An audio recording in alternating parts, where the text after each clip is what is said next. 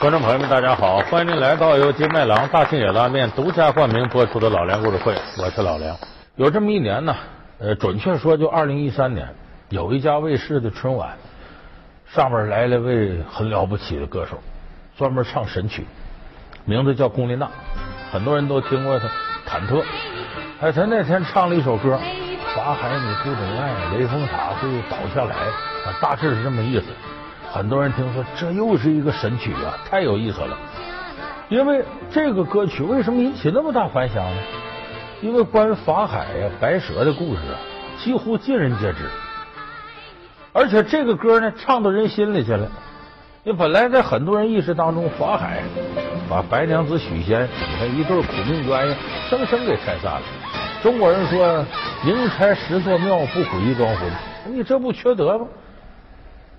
那法海呢，又是代表着佛门慈悲，好像正义凛然的，所以这个歌呢，把这两个事揉一块了。他有个破解的渠道，说为啥法海拆散白娘子和这个许仙姻缘？因为法海不懂爱，他出家人呢，好像给现在年轻人一个合理的解释了。那么咱们说，从法海白娘子的传说当中，这法海到底懂不懂爱呢？其实你说法海不懂爱。首先，咱们得解决个问题，就法海这个人是好是坏？有的人认为法海就是坏蛋，有的人认为法海就是严格一些了。但是人家是执行的佛门清规戒律，执行的天界规定，也没什么错的，就像警察抓坏蛋似的。那咱今天就给大伙说说，这法海到底他是个好人坏人？法海强要拆散白素贞和许仙的姻缘，究竟是私人恩怨，还是另有原因？法海为何在《白蛇传》中被人诟病？历史中的法海又是什么样的人？老梁故事会为您讲述法海不懂爱。有一种说法认为啊，法海不懂爱的原因在于啊，法海就是个坏蛋。怎么是坏蛋呢？有两个层面原因。头一个说法海冷酷无情、自私，怎么自私？就顾自个儿修行。说我把这个白娘子灭了，那我这就就就修行见长了。所以他不管白娘子死活。而且你看他是怎么拆散许仙和白娘子的呢？见着许仙说：“施主，你与佛门有缘，随我回金山寺出家修行吧。”贫僧是说，小哥既然有慧根，就应该去求慧静，将来啊可以做一些济世救人的功德。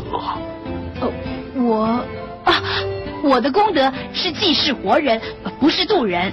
喏，我今天到山上来，就是为了采药材，药材就能救活人。活人一时，渡人万世。我不懂你在说什么。放下药杵，拿起禅杖，云游四海，到处为香。终有一日，你修成正果，就是我佛门的好弟子了。啊啊！不不不不，我才不要当和尚。许仙说：“这哪行呢？我那边娘子对我挺好，我当和尚他怎么办呢？”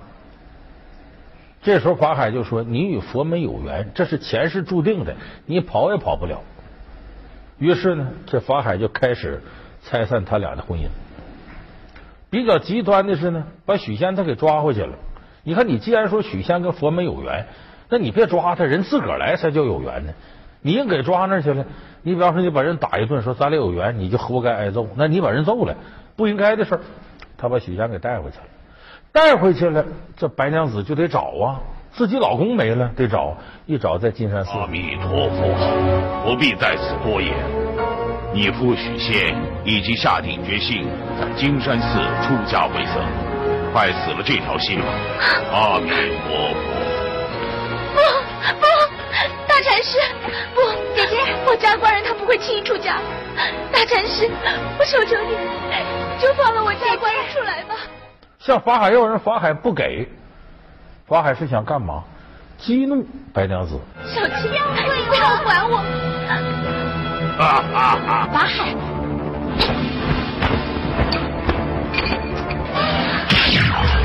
小青，小青，小青，你撑一下。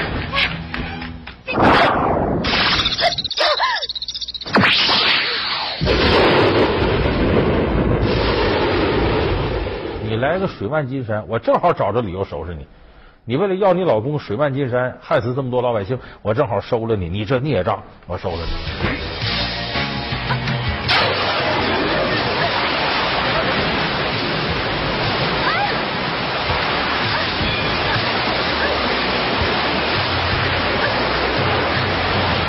所以法海他干这一切事儿呢，为什么说他冷酷、自私、无情呢？他这些事都是在他自己的一个强盗逻辑之下。那许仙最后没办法了，把白娘子收了。这许仙一看，那我只我老婆在雷峰塔底下，我也不能在外边享受生活，我干脆出家吧。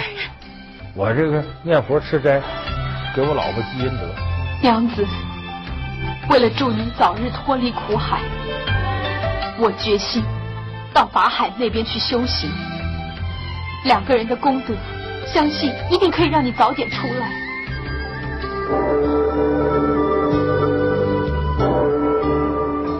施主能够豁然醒悟，跳脱失望，果然慧根不浅，老衲甚感欣慰。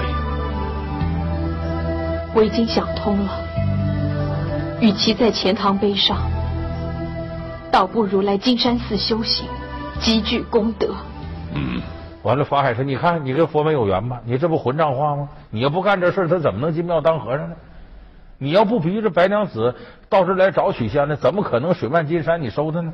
所以这一切原因是他种下的，结果是他收的，都是在他一手操控之下。所以有人根据这个说，法海冷酷无情，光顾自个儿不考虑他人，我自个儿干成事儿就可以了。当然，这个过程呢，对于他来说是有修行的。你看我除妖嘛，啊，把人妖之恋这不伦之恋我给拆开了，这有政绩呢。这是一种说法，说他不是好人，因为他冷酷无情。还有第二种说法，说他不懂爱呢，是因为他就是个坏人，他要公报私仇。这公报私仇，咱们说白娘子的时候说到了，说他当年呢，呃，跟白蛇之间有恩怨。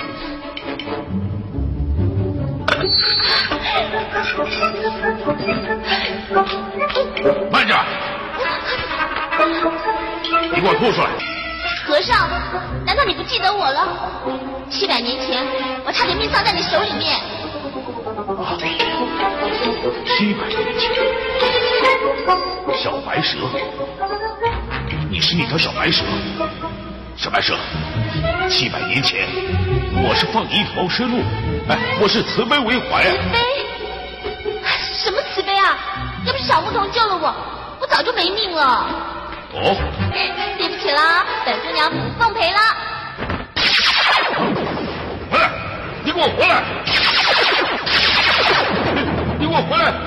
你给我回来！结果这白蛇让许仙救了，回头这白蛇又偷吃他仙丹，所以他对这白蛇恨之入骨。正好借这个机会，你跟许仙俩好，让我抓住把柄，人妖不能恋，我就给你拆散了，公报私仇。《新白娘子传奇》里也写了一段公报私仇的，就说梁王府呢有个宝贝丢了，这个梁王爷呢找到法海，说都说你能耐大，你帮我把这个宝贝找出来，那我就给你重建庙宇，再塑金身，给你增加功德。你得给我找着。结果呢，这法海呢在找这宝贝过程当中啊，还出了事儿了。他这个事情没控制好，结果让青蛇呢把梁王爷的公子还给弄死了。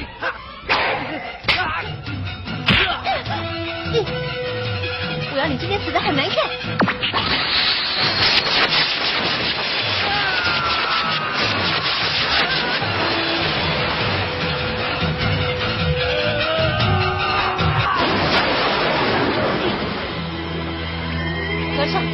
大的胆，竟然阻拦本姑娘为民除害！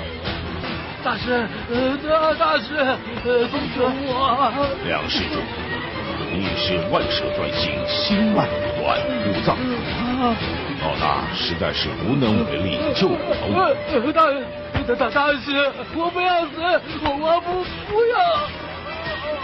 不行，法海，莲儿的死你要负完全的责任。王爷，此话老衲实在不懂。你明知道李英儿不是青白二蛇妖的对手，你为什么让他单独的离开金山寺？所以这一下，双方火上浇油结仇了。这梁王爷恨上法海了，意思你这事办事不力，把我儿子还搭进去了。法海知道这事是青蛇白蛇干的，他不更来气吗？所以借这事儿疯狂的报复白蛇跟青蛇。所以还有人说法海是个坏蛋啊，他不懂爱的原因在于他恨白蛇也恨青蛇，所以才干这事儿，是要公报私仇。老梁故事会为您讲述法海不懂爱。老梁故事会是由金麦郎大金野拉面独家冠名播出。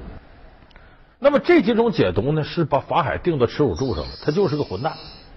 可是呢，有一些人解读不这么解读，谁不这么解读？徐克，香港的大导演，他拍过电影叫《青蛇》，赵文卓演法海，张曼玉演这个青蛇，哎，王祖贤演白蛇。他拍了这么个片子，他的解读角度很另类。他说法海呢不是不懂爱，法海有感情。原来是两条蛇妖准备出发，大威天龙金蛇火焰。好好，不要！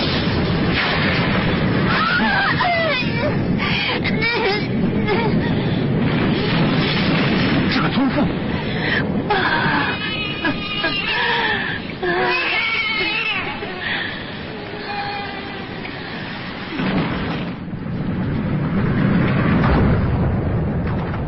顾念你们好心行善助人，放你们一条生路，善哉善哉。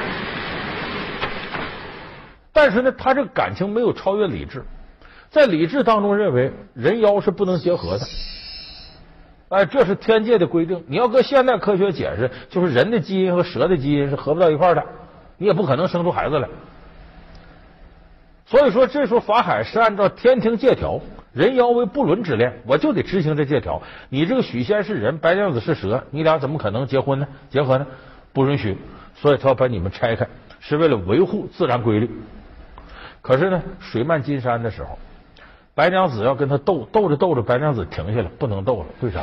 肚子疼，要生孩子。小青，帮我，姐姐，帮我！你们回屋的太迟了，逆天而行，死路一条。以前我们治水难道吗？你杀了许仙，我们才造法惹来天灾，错事是你的。天公祸国一样是错，说什么都没用，输了你们。积点阴德吧，刚出世的孩子你都不放过。白蛇产子。小青啊，姐姐，我没救他啊！啊！他真的修炼成人了？不可能！白素贞不是人！你们骗我！你们骗我！你们骗我！这时候你看高文德演的法海嘀咕上，不可能啊，不可能啊！他意思人和妖结合是生不出孩子来的，而且生出孩子是蛇还是人呢？结果婴儿咕咕坠地的时候，一看是人。咱就说许世林降生到人世了，当时法海就有点崩溃了，这怎么可能呢？因为他的坚定信仰当中认为人妖不能结合，结合肯定没好结果，基因都搭配不上。这怎么突然人妖结合，居然生出孩子来？那说明白娘子的道行到了，人家已经修成人了。既然已经修成人了，两个人恋爱，你为什么给拆散？所以这时候我们看法海动摇了，崩溃了，就他原来坚定信仰的东西瞬间土崩瓦解，在事实面前被击得粉碎。所以法海这时候手也软了。那么我们要从这几条解读来看呢，法海拆散白娘子许仙呢，他的真实意图并不是我们想象那种他是坏人公报私仇，他的真实意图我们再分析也有两种可能。第一种可能呢，法海就是一个意志坚定的公务员，意志坚定的法律执行者。既然老天定下来人妖不能结合，我就按这个执行。你谁违背清规戒律，我也不干，我也得给你拆散。金山法寺妖孽禁地，蛇精，你胆敢闯进来，不怕我收了你吗？大法师，你超凡出世，无凡俗之情，求你可怜可怜我，成全我和许仙，你放了他吧。你明知道我无凡俗之情，要跟人也不应该有凡俗之念，你已经犯了天条。还有一种解读比这个深，说法海你看着是更是不阿，其实他比谁都聪明。为什么呢？你想啊，他是个金山寺主持，天底下主持成千上万，哪就轮到你成佛成仙了？就他想有成佛成仙机会都没有，你不定得修多少年？那白娘子是下界点化，北极真武大帝的座下紫微星，像我们说何仙姑，一般个女同志想成仙，没吕洞宾点化成不了，你得有人上头有人。下跪何人？青城山下白素贞，叩见大士。你有何心愿要求于我？大事容禀。青城山下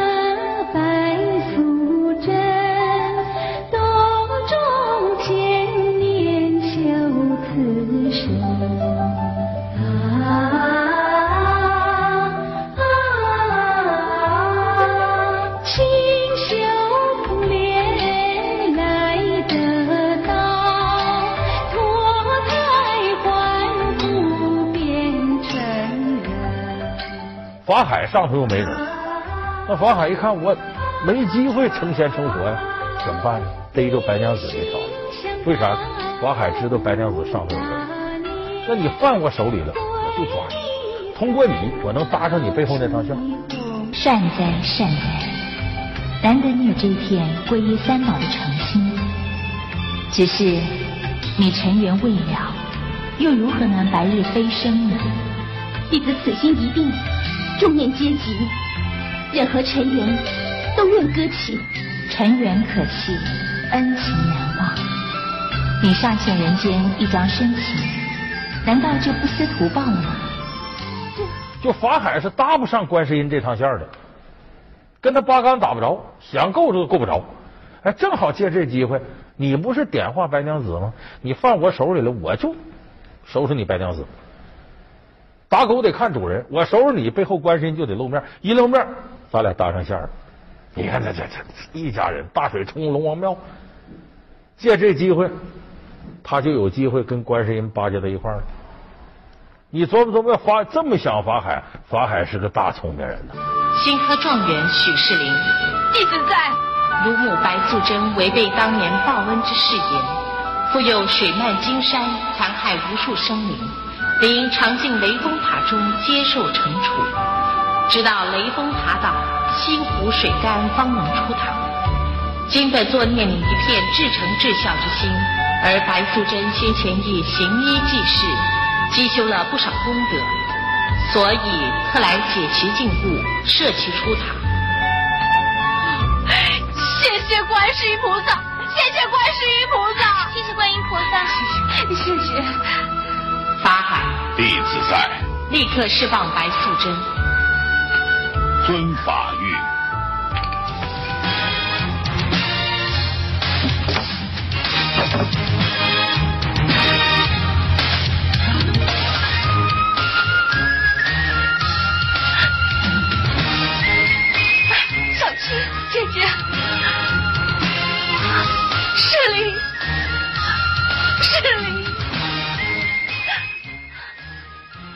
后来果不其然，说白娘子镇到雷峰塔底下，许世林二十年之后高中状元一拜，白娘子出来成仙了。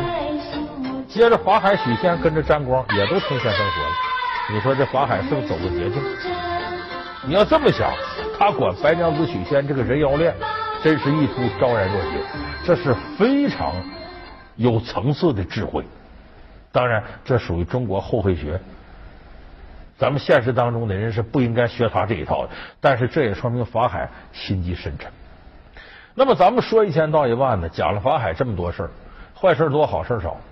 其实这是冤枉法海的，为啥呢？法海实有其人。说他什么来历呢？法海是唐朝唐玄宗时候人。法海的爸爸很了不起，他爸爸是唐玄宗时候的吏部尚书裴休，姓裴叫裴休。说这个裴休他老婆怀孕，张氏夫人怀孕，就做梦梦着一个什么事儿呢？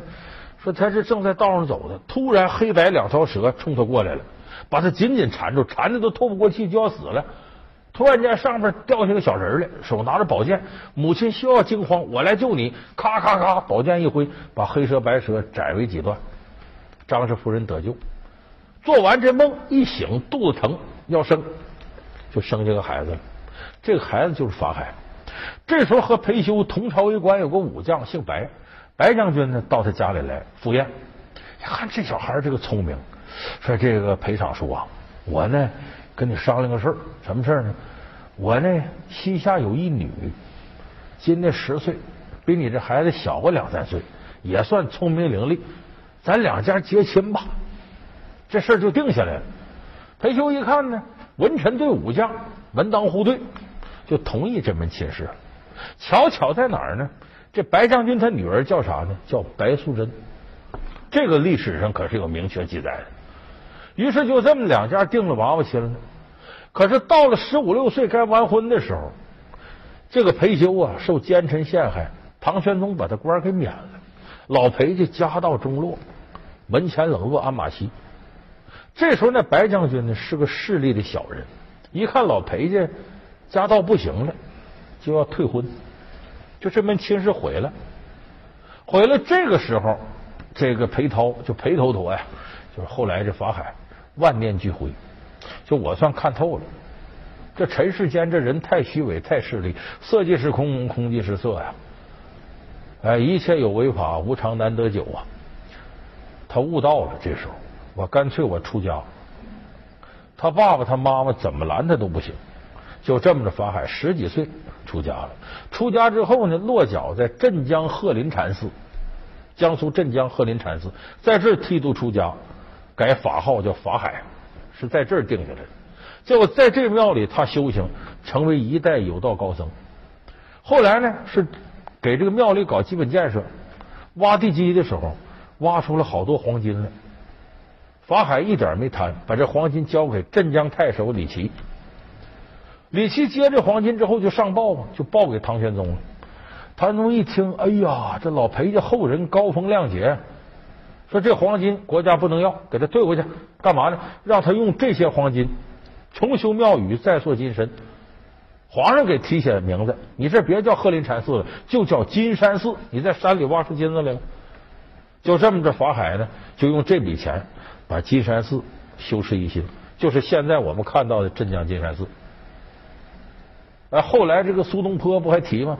呃，就提金山寺，我家江水出发源，宦游直送江入海。闻到潮头一丈高，天还尚有沙痕在。金山寺成了天下闻名的禅寺了。就说法海是一代有道高僧，而且是书香门第出身。再一个是法海在金山寺当主持的时候呢，有一条大白蛇蟒蛇进了寺庙了，把这些和尚吓坏了。完，法海往那一站，妖孽还不退去。这蛇听他说话之后，蹭蹭蹭蹭从庙里头直接下到长江跑来。哎，这是在典籍里有记载的，就这么点事儿。所以后来人创造传说的人呢，编故事的人呢，就把这些事儿都揉到一块儿了。可能编故事这人呢，对法海感觉不怎么样。哎，就觉得你个和尚，你哎，我我说你两句怕什么呢？就编了这么故事。其实，在一定程度上，在毁法海的声誉。好在传说就是传说，咱们现代人都理性，没人拿这玩意当真事儿。否则，千年之后，咱们现代人天天念叨法海不懂爱，那可是要愧对已经仙逝的有道高僧了。感谢您收看这期老梁故事会。老梁故事会是由金麦郎大金野拉面独家冠名播出。我们下期节目再见。